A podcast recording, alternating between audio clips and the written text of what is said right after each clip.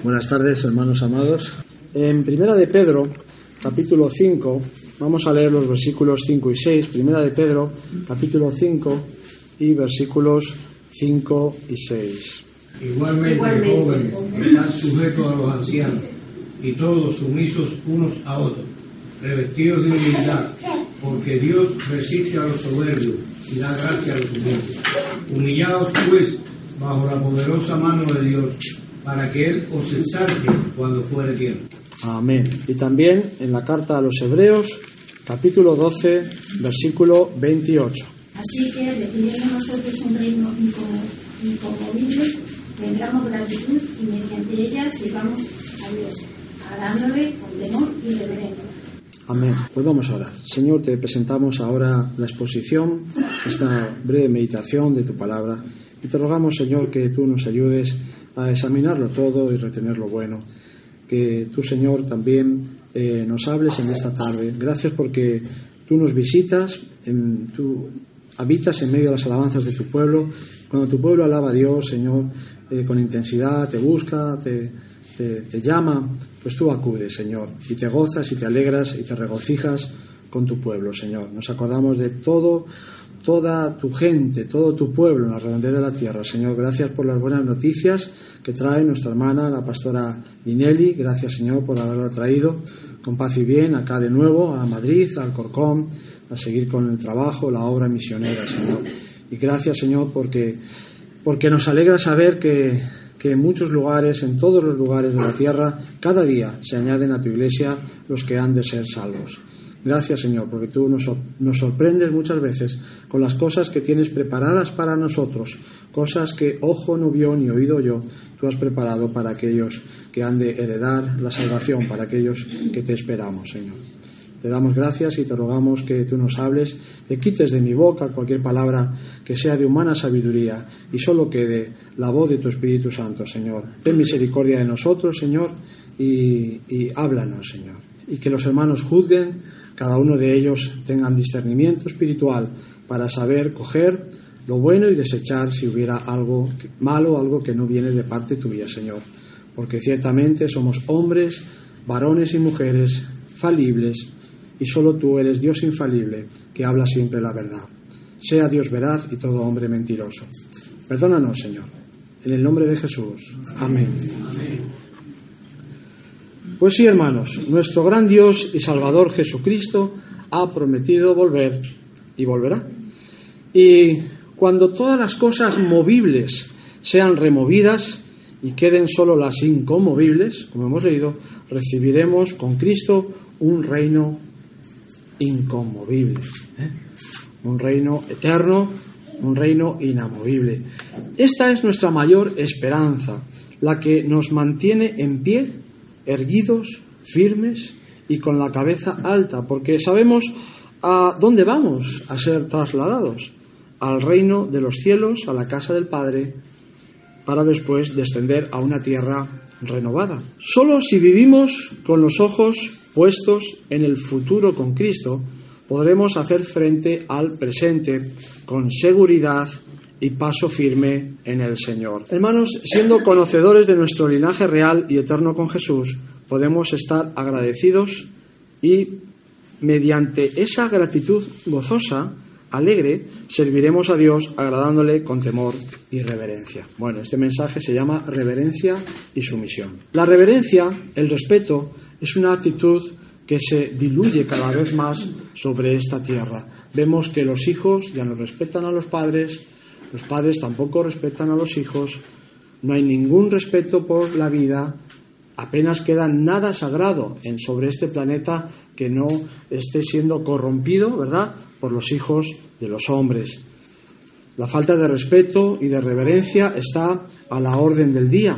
Vamos rápidamente hacia un libertinaje de dimensiones insospechadas que ya está anunciado en las Sagradas Escrituras, lo cual no nos tiene que sorprender en gran manera. La pérdida de los afectos naturales, el enfriamiento del amor y la pérdida de todo respeto a la vida, ¿verdad? Al semejante, está ya a la orden pues, de, de cada día. Cuando la Iglesia de Cristo ve esto, ¿qué tiene que hacer? Porque nos percatamos de ello, ¿verdad? Pues no tenemos por menos que velar, es decir, vigilar cada vez más nuestro temor y nuestra reverencia al Santo Dios. Y si tememos a Dios y somos reverentes en la presencia de Dios, que la reverencia no está reñida con la alegría y con el gozo, en la alabanza y regocijarnos en el Señor como nos manda la propia Escritura en multitud de lugares, ¿verdad? Tañendo con júbilo, ¿verdad? ¿Eh? Los instrumentos, ¿verdad? Si tememos a Dios y le guardamos respeto y reverencia, vamos también a respetarnos y, y tratarnos con el debido respeto los unos a los otros. Cuando estamos en los cultos de adoración al Señor, estamos en actitud reverente, sabemos distinguir entre una reunión distendida, pues de hermanos y hermanas en Cristo, donde el Señor es ciertamente el invitado más importante, pero también nosotros somos invitados. A las seis hemos tenido una reunión, ¿verdad? Los responsables de los ministerios, y no ha sido un culto de adoración al Señor, ha sido una reunión distendida, donde hemos cambiado impresiones, ¿verdad? Nos hemos reído, hemos estado tranquilos, ¿verdad? Sosegados y también hemos podido orar al Señor. Sabemos distinguir los momentos, las ocasiones, sabemos comportarnos y centrarnos en cada situación en lo que tenemos, en la que tenemos que estar centrados en lo que estamos haciendo. ¿Cuántas veces se nos ha enseñado, verdad? Que es un arte que el Espíritu Santo, que es Dios en nosotros, también nos quiere enseñar. Discernir los momentos, las ocasiones, ¿verdad? Y saber estar en cada ocasión. No es lo mismo la merienda después de la reunión de damas y varones, que por cierto, qué buena reunión, pues tuvimos ayer, por lo que nos cuentan las hermanas y también los varones, ¿eh? creo que batimos el récord de asistencia, por lo menos los varones, ¿eh? Alguien me lo dijo, ¿eh? yo no conté a los hermanos, pero, pero bueno, fue una buena reunión, y, pero no es lo mismo, ¿verdad? El tiempo de la merienda, ¿verdad? Que cuando estamos reunidos los, los varones y las hermanas. Y tampoco es igual a un, a un culto como estamos dándole al Señor ahora, ¿verdad? Sabemos, ¿no? Discernir los momentos. Eh, tampoco es lo mismo el reparto de alimentos, ¿verdad? O el reparto de la ropa cuando los hermanos y las hermanas están trabajando aquí, ¿verdad? Y todos son momentos de servicio a Dios, todos. O cuando tú estás en tu trabajo y yo en el mío, o mi esposa en el mío, ¿verdad? En el suyo también, que también trabaja fuera de casa y en casa como un servidor.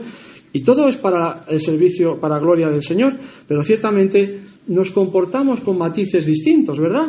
Eh, y siempre somos los mismos. Y por eso no somos hipócritas. La esencia debe ser la misma de cada actividad, buscar agradar a Dios con todo lo que hacemos y en todo lo que hacemos, ¿verdad? Puede ser que lo único que varíe o cambie, yo no lo sé a ciencia cierta, porque no sé todas las cosas, todas las cosas las conoce Dios. Pero quizá puede variar un poco pues la forma de comunicarnos, ¿verdad? Elegimos quizá una jerga más apropiada en un centro de trabajo sobre o en un centro de estudio usamos la jerga, ¿verdad? idiomática con la que nos podemos entender o si estamos en una reunión de amigos, pues usamos quizá un lenguaje más de la calle, ¿verdad? Como hacían los apóstoles en su tiempo, como decía Pablo que se hacía a los judíos como judíos y a los griegos como a los griegos, ¿verdad? Y, tenemos que ser sabios también para saber comportarnos pues de, buenas maneras y de, con buenas formas en cada lugar de trabajo. Hemos conocido hermanos absolutamente recalcitrantes, ¿verdad? Que han tenido problemas en todos los trabajos donde han estado porque ametrallaban a la gente con la Biblia, ¿verdad? y les hemos intentado enseñar que la palabra sazonada con sal y el comportarse con el sabor a Cristo no es ametrallar con versículos bíblicos a la gente y estar juzgando a la gente constantemente y diciéndole a la gente que son pecadores y, conflictos y tras conflictos y todavía continúan con los conflictos, ya no están entre nosotros, claro. Porque el que busca el conflicto, pues yo creo en un Dios de paz, no en un Dios de conflictos, ¿verdad? Pues que se apacigüe, que se apacigüen sus ondas, como dice la palabra del Señor. Puede ser que lo único que varíe sea eso, nuestra forma de comunicarnos, algunos matices, nuestra manera de expresarnos, nuestro lenguaje gestual o corporal, ¿verdad? Y, y también nuestro vocabulario puede variar, pero eso no significa que no seamos las mismas personas, ¿verdad? sino que sabemos comportarnos de manera diferente según en el medio en que nos encontremos. No lo sé a ciencia cierta, lo vuelvo a repetir, pero lo que sí sabemos todos es que un culto de adoración al Señor pues es un espacio físico, estamos en un lugar físico, es un momento en el tiempo y en el espacio donde nos encontramos con el Señor, personalmente y comunitariamente en la adoración unánime todos juntos, como un solo hombre, como una sola persona, como cuerpo del Señor, ¿verdad? Como parte del cuerpo del Señor. Sabéis que somos nosotros una parte, ¿no? El cuerpo es toda la iglesia, todos los redimidos, ¿verdad?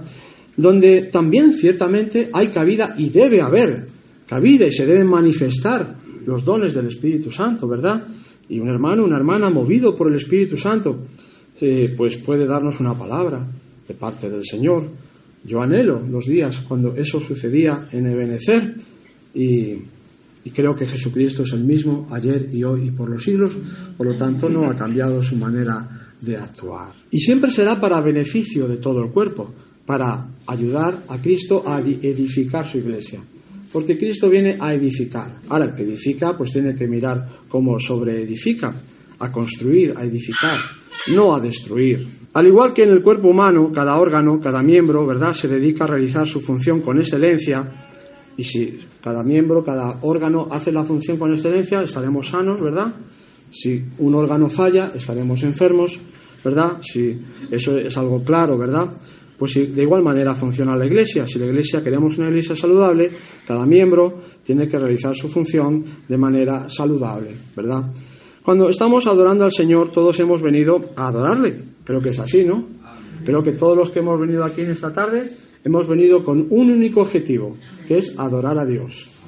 Porque si hemos venido con otro objetivo, pues bueno, está bien, ¿no? Eh, cada uno sabe eh, lo que tiene que hacer, pero en mi humilde opinión venimos a adorar a Dios. No venimos a ser espectadores o cristianos en stand-by, a la espera, a la expectativa, a ver qué ocurre, sino que el Padre busca adoradores que le adoren en espíritu y en verdad. El Padre te busca a ti y me busca a mí para que seamos genuinos adoradores no cristianos de ojos abiertos. ¿Qué es para mí un cristiano de ojos abiertos? Pues el que se pasa el culto mirando a su alrededor o simplemente con la mirada perdida en el infinito o no sé dónde y que me da pena, no, no entran, o ¿qué pienso yo? Que no entran en la reverencia ni en el temor debido a la presencia del Señor. Son aquellos en los que nunca se ve un clamor o no hay una petición en sus labios. Están, pero no están. Solo ellos saben dónde están o lo que están haciendo y por qué su actitud no es reverente delante del Señor. El Señor le dijo al profeta Jeremías, Jeremías 33:3, clama a mí y yo te responderé y te enseñaré cosas grandes y ocultas que tú no conoces. Por lo tanto, basándome en la enseñanza de las Sagradas Escrituras, yo creo que la adoración debe ser un clamor del corazón humano por el Espíritu que gime e intercede por nosotros ante el trono de gracia. Por lo tanto, deberíamos preguntarnos cuánto clamor de adoración, de búsqueda intensa hay en nuestros cultos al Señor. ¿Será verdadero culto de adoración donde no hay clamor en las alabanzas ni en las oraciones? ¿De dónde viene el clamor? Me pregunto yo. ¿No será del dolor? ¿Tendremos que pasar por algún dolor? Cuando tenemos un dolor, entonces sí hay clamor, ¿verdad? ¿Cuánto dolor hay en nuestros cultos de adoración? ¿Hay dolor por el hermano o la hermana que se apartó? ¿Hay dolor por mi pecado? Porque yo también tengo pecado. ¿Hay dolor por el pecado de los otros? ¿Hay dolor por las vidas aún separadas de Dios? ¿Están ahí fuera? ¿Hay dolor por los corazones amargados que no se dejan consolar? Pues en alguno de, de, de nosotros sí que hay dolor. Aunque quizá no lo parezca. Sí hay dolor habrá clamor y habrá entonces adoración al Señor, porque el clamor también es adoración, como la gratitud. En el clamor esperamos respuesta del Señor, porque si no hay respuesta, pues es que no habrá clamor, o no sé, no sé lo que habrá. Oro al Señor para que dejemos de ser cristianos de ojos abiertos. Oro al Señor para que Él ponga clamor en todos los rostros de sus hijos e hijas, también en el mío. Si no cerramos los ojos, puede ser, eh, digo, puede ser, no te estoy juzgando, digo, puede ser una señal, o podría ser, de que no hay búsqueda interior. Si no cerramos los ojos, puede ser, digo yo, una señal de que no hay auténtica sumisión al Señor. Solo costumbre, rito, rutina, asistencia, pero no esencia. Y Dios espera de nosotros reverencia y no solo reverencia, sumisión, sumisión en su presencia. Sin reverencia y sumisión no vamos a experimentar su presencia. Por eso el Señor nos dice en el texto que hemos leído al principio, en Primera de Pedro, capítulo 5 y versículos 5 y 6, Primera de Pedro capítulo 5 y versículos 5 y 6. Igualmente, jóvenes, estad sujetos a los ancianos, y todos sumisos unos a otros, revestidos de humildad, porque Dios resiste a los soberbios y da gracia a los humildes. Humillaos, pues, bajo la poderosa mano de Dios, para que Él os exalte cuando fuere tiempo. El que no se humilla bajo la poderosa mano de Dios es soberbio siempre. Dios no le va a exaltar, sino que lo humillará más hasta que reconozca su soberbia y se arrepienta de ella, convirtiéndose entonces en un hombre o en una mujer humilde, a semejanza de Cristo, que es el hombre más manso de la tierra, más que Moisés. Aprended de mí, dice Jesús, que soy manso y humilde de corazón, y hallaréis descanso para vuestras almas, es decir, para vuestras vidas. Solo los humildes reciben gracia de parte de Dios. Escrito está, solo los humildes reciben gracia reciben favor de Dios y son exaltados por el Señor a su tiempo. Ojalá que hoy dejemos de ser, si lo somos, yo no lo sé, yo no te juzgo, nadie te juzga. Mira tú, si, y pregúntate si eres un cristiano o una cristiana de ojos abiertos en el culto, para inclinar nuestros rostros delante del Señor, humillándonos en su presencia, reconociendo todos que todos somos pecadores sin excepción y que todos necesitamos de su gracia y socorro, su auxilio para crecer en santidad, en respeto, en reverencia a su santa ley. Revestidos de humildad. Fijaros, revestidos. Nunca será suficiente nuestra humildad. Siempre tenemos que revestirnos más de la humildad de Cristo Jesús. Sumisos unos a otros, todos a todos, sujetos a los ancianos. Que los que no se quieren sujetar no pueden vivir en comunidad y eso lo hemos experimentado tantas veces, tan dolorosamente en esta comunidad cristiana, ¿verdad? Porque, como tantas veces hemos sido enseñados, no estamos en orden si nos comportamos así. El Señor busca, hermanos amados, eh, nuestra reverencia y nuestra sumisión. Ojos cerrados, cabezas inclinadas, rodillas dobladas, clamor en nuestros corazones y limpieza de labios en nuestras bocas. Y el que esté libre de pecado, que tire la primera piedra. Que el Señor os bendiga.